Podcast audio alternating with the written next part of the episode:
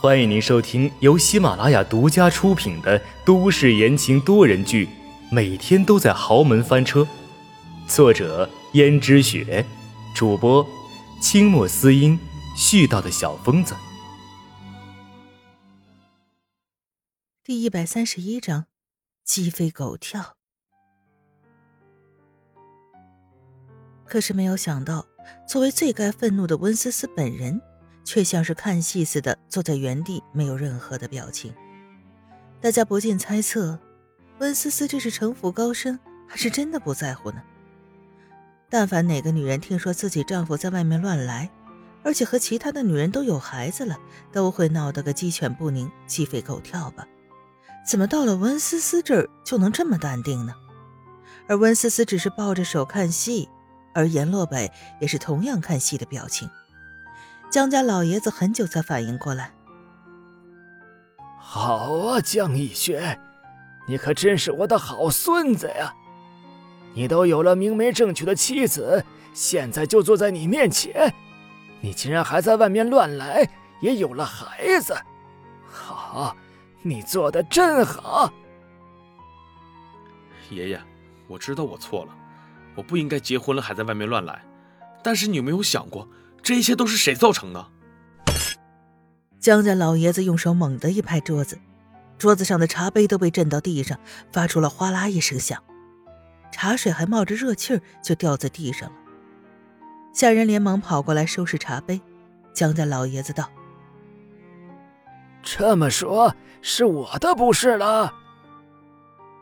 当初的时候我就已经说过了，我想和轩轩结婚的。”但是你们非不同意，说什么轩轩家世不好。可是我觉得家世不好怎么了？只要我们真心相爱，那就行了呀。但是你们非说让我娶其他人，那没办法，我也只好娶了。但是我忘不了轩轩，忘掉他就相当于在我身上捅上那么一刀。我只好把轩轩藏起来了。但是现在轩轩有了我的孩子，我不可能再丢下他一个人了。好一个有担当的男人，江逸轩，你别以为你可以拿你那一套来糊弄我。今天我只给你两个选择，一是选择这个女人，还是选择江家。你若是还认我这个爷爷，就和这个女人彻底脱离干系，她走她的阳关道，你过你的独木桥。要么你就选择这个女人，你们一家三口好好过你们的快活日子。但是从今以后，你不再是我们江家的人，你想跟谁在一起就跟谁在一起，这两条路你自己选一条吧。爷爷，爷爷。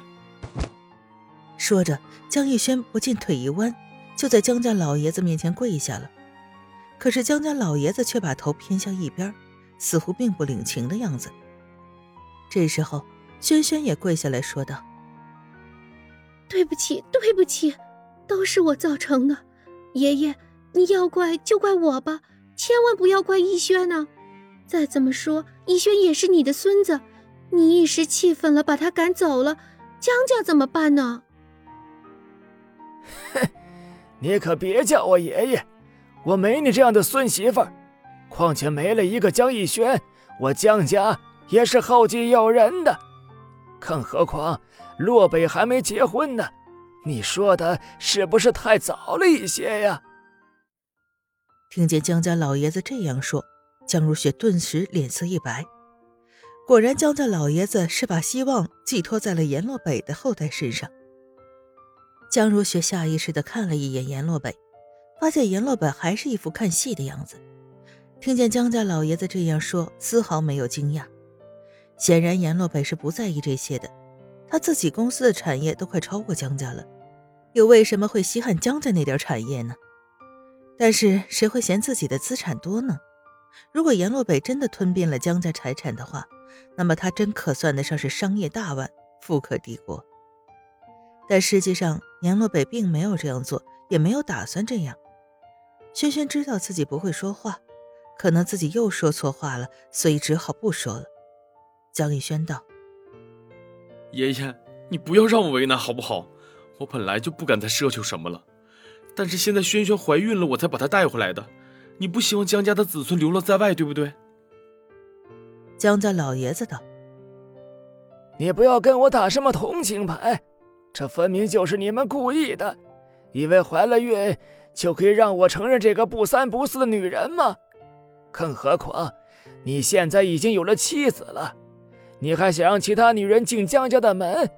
你把江家当成什么地方了？你想让外界媒体怎么看我们江家？江逸轩，你实在是太大胆了！”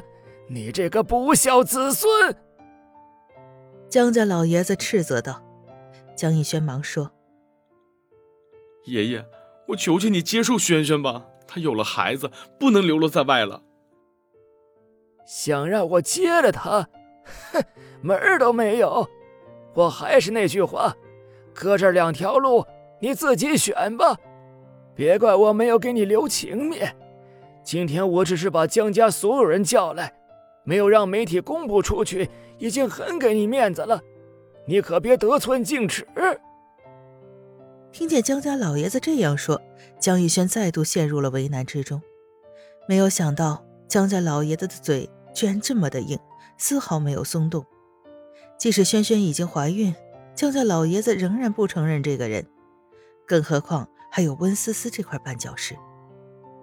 说完，江逸轩看向温思思。温思思觉得自己很无辜的躺了枪，江如雪又开始扮演和事佬，出来又重新给江家老爷子端了一杯茶，道：“爸，你何必这样着急上火呢？这件事情要好好解决，急是急不来的。”江家老爷子接过茶说：“这都是你教出来的好儿子，你看这件事情怎么处理吧。”他把别人肚子都搞大了，还敢带回家里来，这简直就是太荒唐了。我知道了，爸，逸轩这么做是荒唐，但是既然事情已经发生了，你再气也没有用啊，还不如想办法解决。江家老爷子叹了一口气，毕竟是曾经的商业大腕，很快就冷静下来。这么说。就说明你心里有解决办法了，说来听听。也不算什么解决的办法，只不过是建议而已。我只是提我的看法罢了。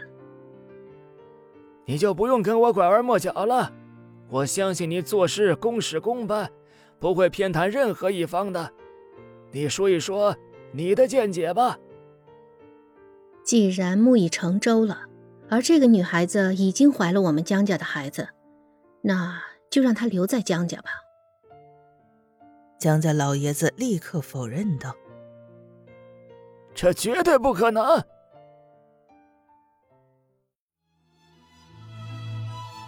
听众朋友们，本集播讲完毕，感谢您的收听。